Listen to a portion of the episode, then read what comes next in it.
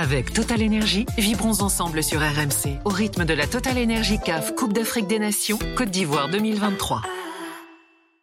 Théorie euh, intéressante, celle du vécu commun que n'a pas forcément la Côte d'Ivoire. Oui, bah bon, on en parlait effectivement. Euh, il n'y a qu'à voir chez les voisins euh, du Mali.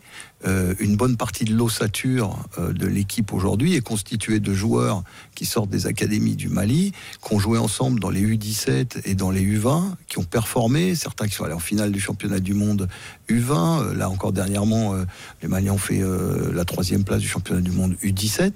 Et effectivement, bon, le Burkina performe aussi. Donc ça met véritablement le doigt là où ça fait mal.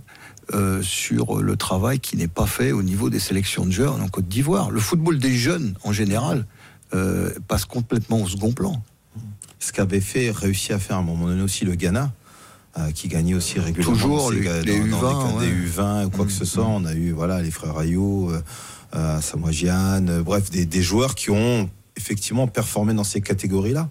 Et, et par moment, je faisais un petit peu le parallèle aussi avec l'équipe de France en espoir où on a du mal, tu sais, des fois à, à, à, gagner des compétitions. Maintenant, on en gagne un petit peu plus, mais euh, en tout cas, il y a un vécu, c'est sûr. Mm. Même si tu es battu en finale, comme les moins de 17 l'ont été là avec Jean-Luc Vanucci, euh, il y a un vécu. Et si ça continue à progresser, après, il y en a certains qui sortiront du lot et iront peut-être. En fait, ça, c'est un peu la limite à la course aux binationaux. C'est-à-dire que c'est une stratégie globale qu'il faut avoir. Mais, tu, tu mises sur des mecs euh, à 15-16 ans, tu on va les amener en équipe première.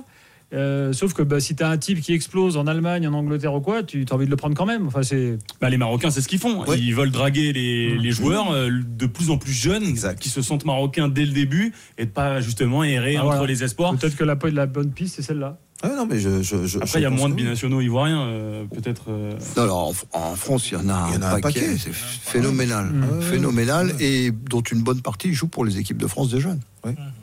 Je veux dire, euh, famille douée. Euh, mmh. par exemple, mmh. donc je crois qu'ils sont d'origine ivoirienne, hein, si je ne me trompe pas. je crois que le grand frère joue pour les espoirs maintenant. Oui, oui. Ivoirien.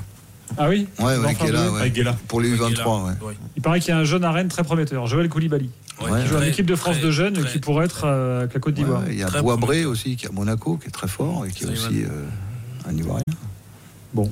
Ils ont choisi les équipes de France. Ce qui ne les empêche pas ensuite de jouer avec la Côte d'Ivoire, mais ils n'auront pas eu le, effectivement le parcours euh, qu'on décrit là depuis, depuis le début. Avec Total Energy, vibrons ensemble sur RMC au rythme de la Total Energy CAF Coupe d'Afrique des Nations Côte d'Ivoire 2023.